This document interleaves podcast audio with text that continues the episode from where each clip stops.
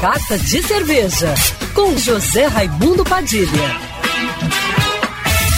Alô, ouvintes da rádio Band News FM Rio, saudações cervejeiras. Bem-vindos ao Carta de Cerveja de hoje.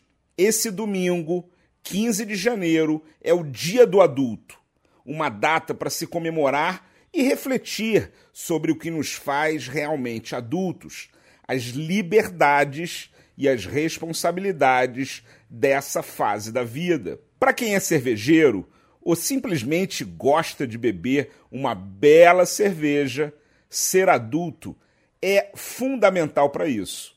Mas como adultos, devemos também estar atentos à moderação.